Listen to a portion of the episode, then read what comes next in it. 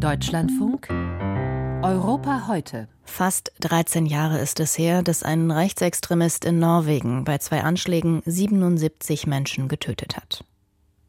Der Attentäter Anders Breivik erhielt dafür die in Norwegen zulässige Höchststrafe 21 Jahre Gefängnis mit anschließender Sicherheitsverwahrung. Trotzdem tritt Breivik in regelmäßigen Abständen vor die Öffentlichkeit. Derzeit klagt er erneut gegen seine Haftbedingungen. Was das für die Angehörigen der Opfer der Anschläge bedeutet, berichtet Sigrid Harms. Als Anna Spering-Breivik den Sportsaal des Gefängnisses in Ringerike betrat, hielten die Zuschauer, Zeugen und Journalisten für einen Moment die Luft an. Würde der Mörder von 77 Menschen die Aufmerksamkeit nutzen, um den Arm zum Hitlergruß zu heben, wie er es vor zwei Jahren tat? Nein.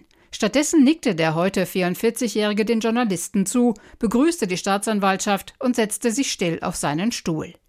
Lisbeth Reuneland, deren Tochter auf Utøya getötet wurde, war erleichtert.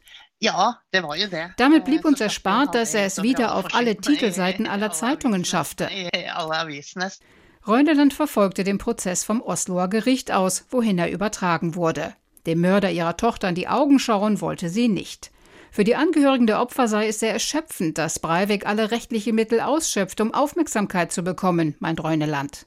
Wir vet jo alle han ikke kommer ut. Wir alle wissen ja, dass er nicht freikommt. Aber das Gesetz in Norwegen gibt ihm leider die Möglichkeit, seine Haft prüfen zu lassen. Das ist sehr ermüdend. 2012 wurde Anna Spering-Breivik zu 21 Jahren Haft mit Sicherheitsverwahrung verurteilt. Das bedeutet, dass seine Haftzeit verlängert werden kann, wenn das Gericht ihn weiter für gefährlich hält. Der Norweger hatte am 22. Juli 2011 eine Bombe im Osloer Regierungsviertel gezündet und anschließend auf der Insel Utøya 69 überwiegend junge Menschen erschossen. Insgesamt kamen 77 Menschen bei den Anschlägen ums Leben. Bereits 2016 verklagte er den norwegischen Staat. Die jahrelange Einzelhaft verstoße gegen die Menschenrechte, argumentierte Breivik. Er wünschte sich Kontakt zu anderen Gefangenen. Er verlor in zwei von drei Instanzen und auch der Europäische Gerichtshof für Menschenrechte wies seine Klage ab.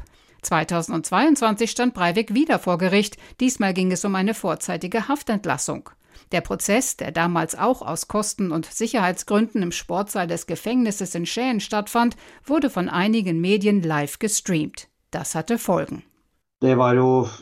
Es war klar, dass er die Verhandlung hauptsächlich dazu nutzte, um mit seinen Anhängern zu kommunizieren, sagt Toro Björgo, der Leiter des Zentrums für Extremismusforschung an der Universität Oslo. Für ihn ist es offensichtlich, dass Breivik immer noch weltweit eine Inspiration für Rechtsextreme ist, wenn auch die rechtsradikale Szene in Norwegen überschaubar geblieben ist.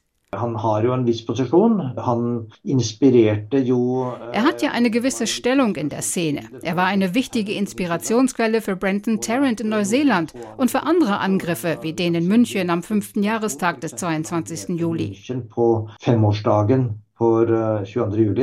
Das Gericht in Oslo hatte deshalb beschlossen, dass die Aussagen von Breivik und den Zeugen diesmal nicht gefilmt und gestreamt werden durften.